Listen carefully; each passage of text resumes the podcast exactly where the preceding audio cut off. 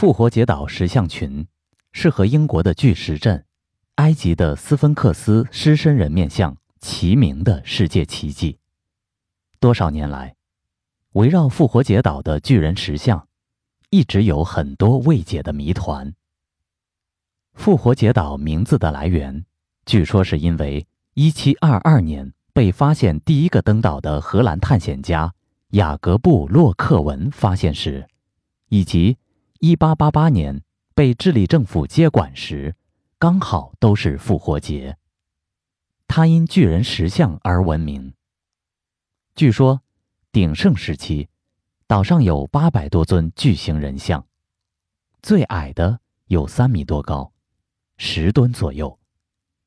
最高的是一尊没有完成的石像，接近二十二米，据说有差不多二百七十吨。这些石像被当地人称为“摩艾”，它们被大量放置在海边的阿湖及祭台上，带着红色的头饰，被称为“普高”。摩艾石像据说没有完全一样的。不过，它们有一些共同的特征，比如都有长耳朵、长鼻子、薄嘴唇，眼睛用珊瑚和深色的石头做成，身上刻有花纹。这些石像以前被认为只有头部、肩膀和手臂。最新的考古挖掘发现，石像是有完整的人体结构的，大部分身体埋藏在地下。他们甚至穿着钉子裤，这令考古学家十分惊奇，也让久已存在的石像谜团更加引人发思。疑团一：石像是什么人雕刻的？一七七四年，英国人库克登临复活节岛，对岛上令人震惊的石像群进行了调查和测量。他发现岛民们对雕像来源知之甚少，只是传说。很早以前，岛上生活过的巨人族建造了石像，但并没有任何可靠证据。后来，有人推测，石像可能是当时岛上生活的居民所造，但对于谁是岛上最初的居民，以及他们什么时候建造了石像，说法不一。有人根据当地人所用语言推测，岛上的居民是波利尼西亚人的后代。但以当时的条件，波利尼西亚人是否能够跨越半个太平洋到达复活节岛？这一点一直存在疑问。一九五七年，挪威探险家们驾驶着最原始的木筏，从秘鲁海岸出发。穿越南太平洋，一路漂流至法属波利尼西亚群岛，航程达到四千三百海里，历时一百零一天。虽然登陆点不在复活岛，但证明原始条件下长距离航行的可行性。疑团二：石像代表什么？洛杰文和库克的航海日志。以及19世纪欧洲画家所画的复活节岛画作里，都有岛上居民在巨人石像前做祭祀活动的记录。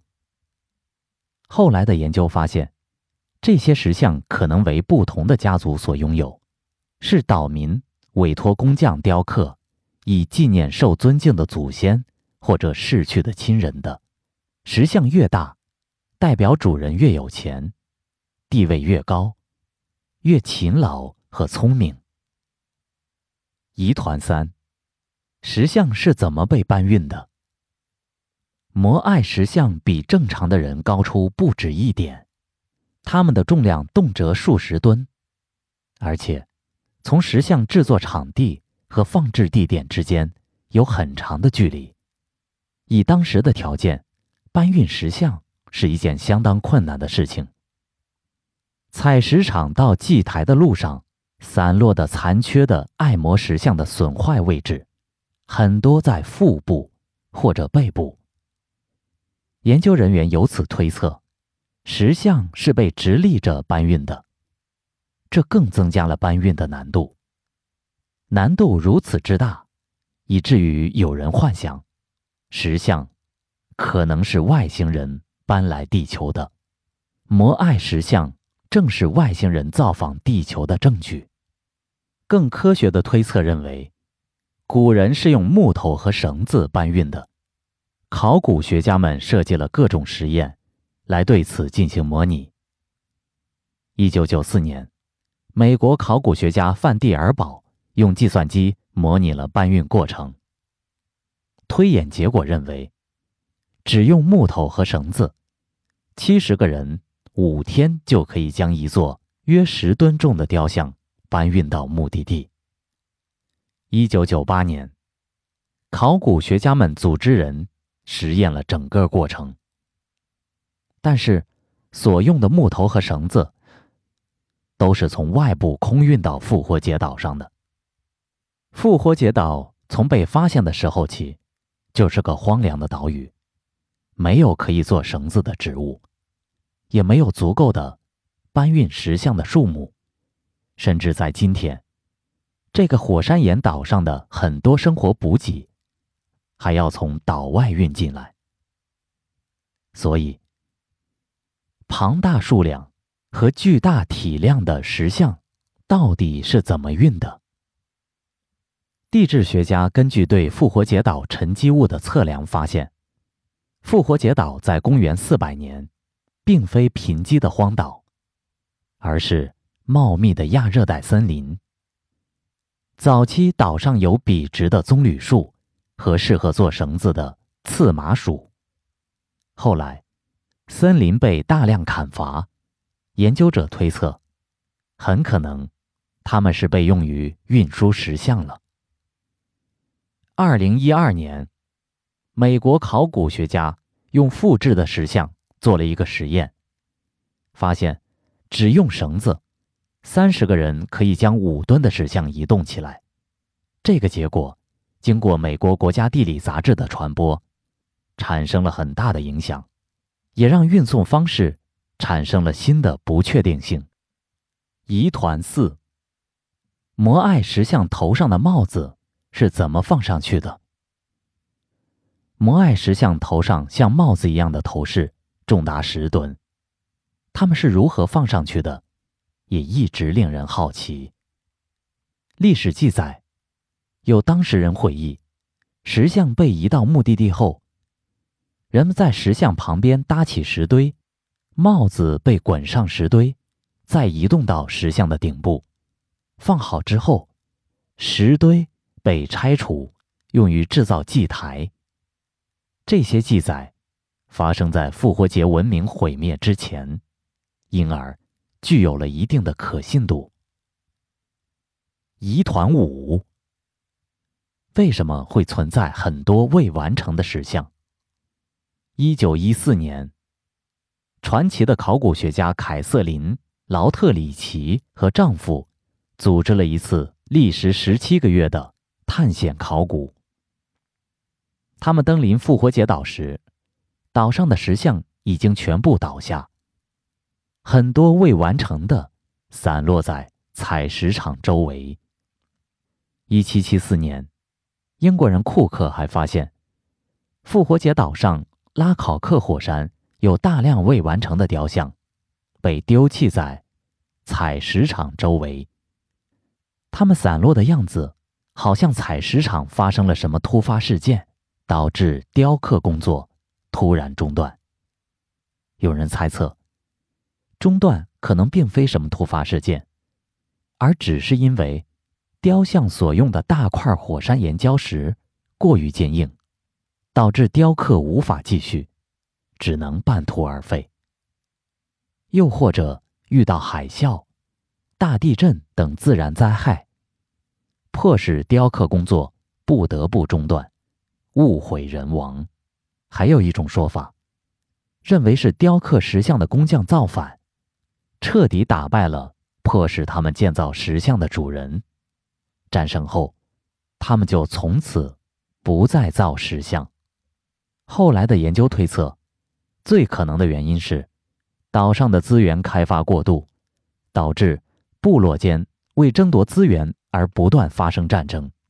而石像是部落的保护神，所以推倒和破坏石像成为了战争中敌对一方削弱对手战力、战胜对手的一个重要手段。疑团六，建造巨人石像加速了复活节岛文明的毁灭。有人推测，复活节岛文明之所以衰落，跟大量建造石像有关。雕刻、运输石像需要砍伐和破坏大量的树木和植被，人力和生活资源的消耗也很大。而部落之间为了攀比雕刻的石像数量，超过了自然所能承受的极限。部落之间为了争夺资源，又不断开战。最终，导致岛上的资源枯竭，文明衰落。但是，研究历史者发现，导致复活节岛文明衰落的，并非是部落征战和造像，而是西方人的贩奴贸易。从1805年开始，就不断有西方殖民者到复活节岛抓男人去充当奴隶。最严重的一次是一八六二年。岛上一千多个男丁全部被抓走。后来，因为国际社会的谴责，这些人中活着的一百多人又被送了回来。可是送回来的路上又染上了天花，最后，活着回到岛上的只有十五人。一八七七年，欧洲人再次登临复活节岛的时候，发现复活节岛上。只有一百一十一口人，人口数量甚至比石像数量还要少很多。新的考古发现不断改写着巨人石像的故事，它像是一个浓缩的人类文明史，激发着人们去探索和思考。文学创作者和游戏商家也不放过这场思想盛宴。他们抓住人们对复活节岛神秘故事的兴趣，设计以它为蓝本的故事和游戏，以另外的形式开展着探险之旅。